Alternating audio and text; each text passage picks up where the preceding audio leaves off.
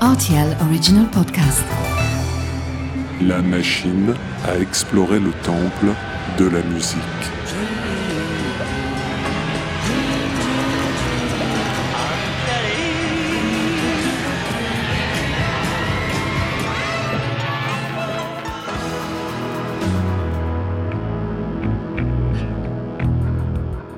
Les titres phares des artistes méconnus, les titres méconnus des artistes phares. Allez, aujourd'hui c'est cadeau, je vous fais un pack. Podcast musical, enquête criminelle et destin de star dans la même émission. Quand on place assassin et musicien dans la même histoire, on pense bien sûr au paranoïaque producteur Phil Spector ou au chanteur torturé Bertrand Cantat de ce côté-ci de l'Atlantique, pas au sourire aux dents blanches des Beach Boys. Pourtant, l'un des plus grands meurtriers du XXe siècle s'est glissé dans la discographie du groupe californien.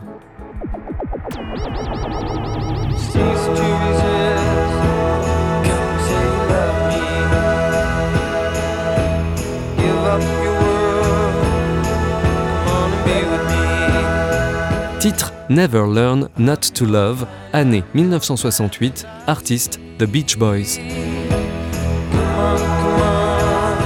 Si je vous dis que cette chanson a été écrite à l'origine par le gourou d'une secte sanguinaire, me croirez-vous? Avec les Beach Boys, dans les années 60, on est plus crème solaire que scène de crime, plus habitué aux coups de soleil qu'aux coups et blessures.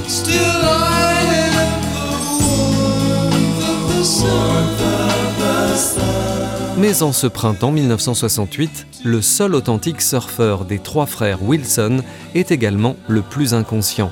Dennis prend deux autostoppeuses sur sa route sans savoir qu'elles sont des disciples de Charles Manson, sortis de prison depuis peu. Quelque temps plus tard, une communauté principalement constituée de jeunes femmes a élu domicile chez Dennis Wilson, une conséquence du pouvoir de persuasion allié à la soif de succès de Manson, pourvoyeur de filles et de drogue, qui aimerait que le batteur des Beach Boys l'aide à s'accomplir dans la musique.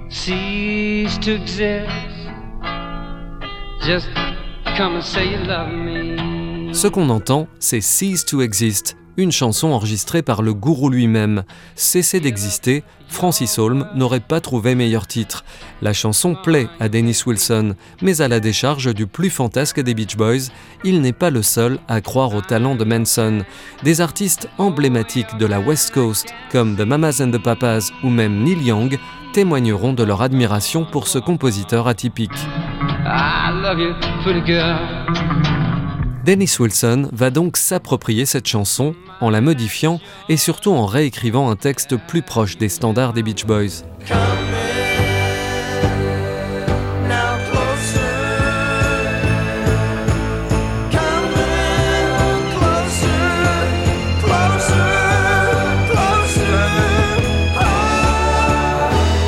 C'est ainsi que Never Learn Not to Love paraît sur l'album 2020. Petit souci, seul Dennis Wilson est crédité comme auteur-compositeur, ce qui n'est pas du tout du goût de Charles Manson lorsqu'il découvre une performance du groupe à la télévision. Furieux, le gourou squatter menace son ami en lui montrant une balle de revolver et en lui indiquant qu'à chaque fois qu'il la regardera, Wilson devra se rappeler la chance qu'il a d'avoir des enfants en vie.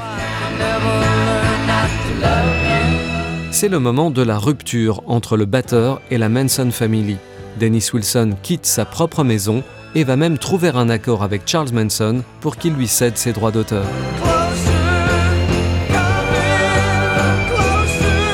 C'est vraisemblablement une rancœur vis-à-vis du showbiz qui va dicter les événements qui vont suivre. Quelques mois plus tard, la famille prend pour cible la maison d'un certain Terry Melcher, un producteur à succès que Dennis Wilson avait présenté à Manson. Mais ses membres ignorent alors que le ponte de l'industrie a déménagé récemment et que les nouveaux occupants s'appellent Roman Polanski et Sharon Tate. Vous connaissez la suite de l'histoire.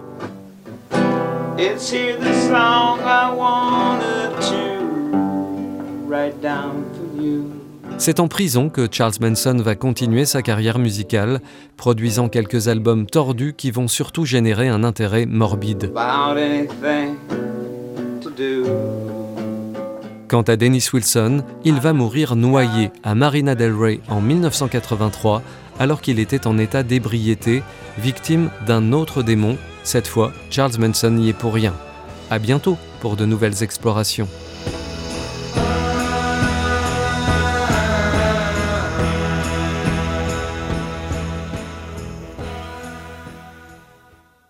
RTL Original Podcast.